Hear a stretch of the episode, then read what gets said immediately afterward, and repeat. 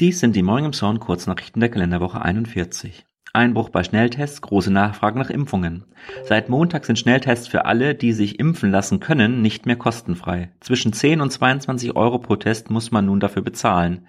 Die Nachfrage ist deshalb beispielsweise in der Marktpassage und auf dem Holzenplatz um drei Viertel eingebrochen. Die Station im Einkaufszentrum A23 ist bereits aufgelöst. Der Container auf dem Holzenplatz wird am 4. November abgebaut. Das vom DRK betriebene PCR-Testcenter ist mittlerweile vom Krankenhaus auf den Schützenplatz umgezogen. Stark zugenommen hat die Auslastung im wiedereröffneten Impfzentrum Elmshorn. Zunächst nur Dienstag und Mittwoch nachmittags, ist jetzt auch wieder vormittags geöffnet. Einen Termin braucht man nicht, von 9 bis 17 Uhr ist geöffnet. Engel für den Lichtermarkt gesucht. Es wird dieses Jahr wieder einen Lichtermarkt auf dem alten Markt geben und das bestätigt das Stadtmarketing der Holsteiner am Wochenende. Der Tallinn-Stand wird auch dabei sein. Wie vor Corona werden wieder zwei Engel gesucht. Bewerbungen an das Stadtmarketing. Kinder- und Jugendbeirat an neuer Adresse. Es ist in die Jahre gekommen, das rollende Rathaus, wie der Eisenbahnwaggon auf dem Buttermarkt auch genannt wird. In ihm tagt der Kinder- und Jugendbeirat. Im Zuge des Stadtumbaus hat er dort keinen Platz mehr und auch die Jugendlichen haben für einen Umzug gestimmt. Nun ziehen sie in die Kirchenstraße Nummer 8. In dem Haus, wo zuletzt Konzert und Event seinen Sitz hatte, wird auch das Büro der Streetworker entstehen. Für den Waggon hat bereits ein Verein aus Glückstadt Interesse bekundet.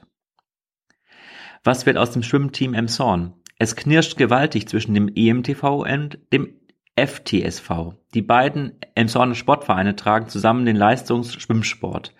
Doch jetzt hat der EMTV die Kooperation aufgekündigt.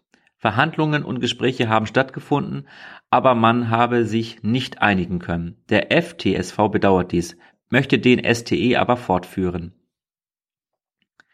Hallenbad soll noch im November öffnen. Auf diese Nachricht haben viele Jahre lang gewartet. Das Hallenbad steht kurz vor der Eröffnung. Ein konkretes Datum der Eröffnung gibt es noch nicht, aber es soll November diesen Jahres sein. 170 Räder unterm Hammer. Wer günstig an ein neues Fahrrad kommen möchte, hat die Gelegenheit am Mittwoch bei der Fahrradversteigerung auf dem Betriebshof an der Krug mitzubieten. Ab 11 Uhr können die Räder besichtigt werden, um 13 Uhr beginnt die Versteigerung. Es wird direkt vor Ort bar bezahlt. Sperrung der Burdigstraße für einen Monat. Es wird wieder gebaut in Nimshorn. Für einen Monat wird die Burdigstraße wegen Leitungsarbeiten voll gesperrt. Betroffen ist auch die vorwiegend als Schulbus genutzte Linie 6507. Die Haltestellen Burdigstraße und Baumschulenweg entfallen.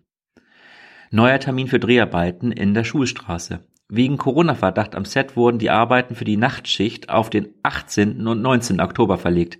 Die Schulstraße ist von 18 bis 6 Uhr voll gesperrt falsche Handwerker. Kein Rentner, sondern einen 30-jährigen Studenten hat ein falscher Handwerker um einen vierstelligen Betrag erleichtert. Wegen eines Wasserschadens suchte der Student am Dienstag nach einem Handwerker im Internet. Dieser wollte zunächst eine Anzahlung haben und dann sein Werkzeug holen, doch er kam nicht wieder. Soweit die Kurznachrichten. Wir wünschen euch einen guten Start in die neue Woche.